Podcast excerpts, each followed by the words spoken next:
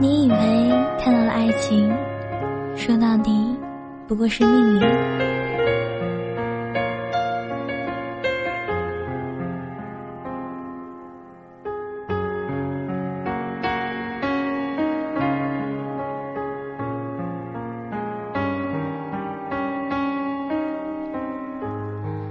二十年前看《大话西游》，为了刻意的桥段和经典的无厘头，大笑不止。十年前重温，看到紫霞身披嫁衣，含泪说出那句“我的意中人是个盖世英雄”，有一天他会踩着七色彩云来娶我。我猜中了前头，可是我猜不着这结局，一时就泪湿眼眶。如今，书的剧情和台词再重复一遍。忽然就怔在那里。一部流行电影解读了二十年，曾经的青葱少年，如今也大都成家立业。当初我们以为在电影里读懂了爱情，眼下却恍然惊觉，说到底不过是命运。而白驹过隙，深情依旧，换来的是与命运的和解。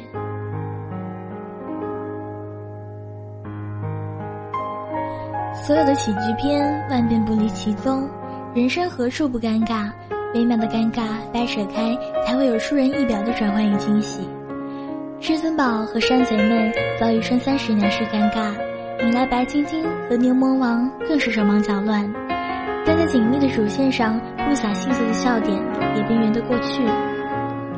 可尴尬过后，化解不开的是矛盾。《大话西游》里贯穿着两重矛盾。一是救人，至尊宝为救下白晶晶，无奈使用月光宝盒，却回到五百年前，恰是在那里遇见紫霞，成为托世的孙悟空。可当牛魔王来袭，至尊宝却无从取舍，不取西经就救不了紫霞，一旦成为孙悟空，也无法和紫霞在一起。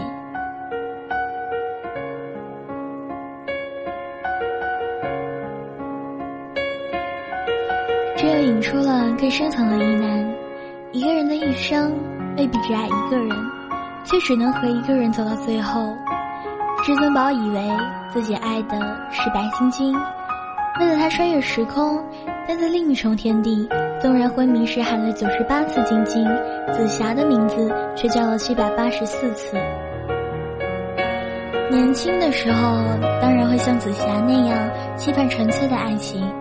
身为佛祖的当心却动了凡念，一心只为寻找那个能拔出紫心宝剑的如意郎君。面对二郎神和四大天王的追捕和质问，紫霞扔下一句：“如果不能跟我喜欢的人在一起的话，就算让我做玉皇大帝，我也不会开心啊。”在城墙下抛出“他不喜欢我怎么办？他有老婆怎么办”的问题，听到至尊宝回答：“你管他那么多，上天的安排最大嘛。”脸上也浮扬起明净的笑，在紫霞这里，爱一个人不需要理由，她只深信心爱的人会身披金甲圣衣，脚踏七色彩云而来。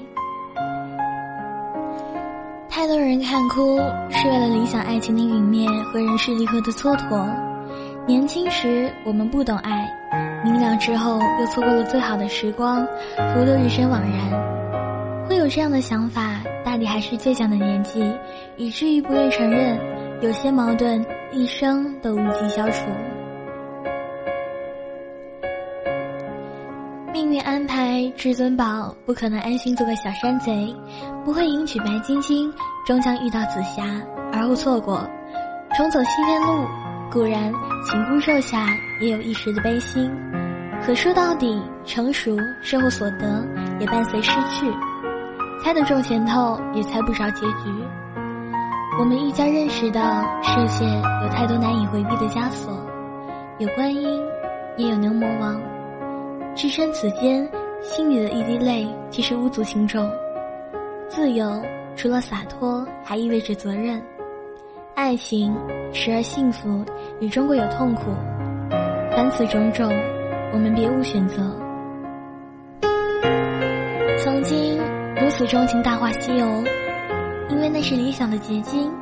可如今看到影片结尾，漫卷狂沙的戈壁上，师徒四人只留下渺小的背影，内心反倒生出由衷的平和，因为早已接受，漫步人生路，总有一天，我们都会变得好奇怪，像一条狗。有人说，《大话西游》的再度走红，是因为八零后也开始怀旧了。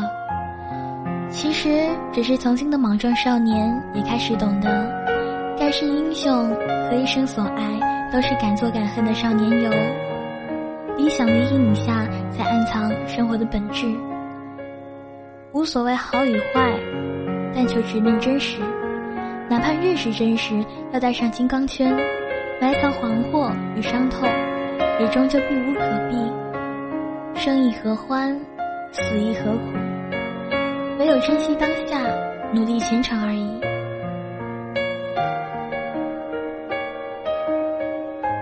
《大话西游》的好，在于笑、泪和深思藏在同一个语言里，答案都留给了时间。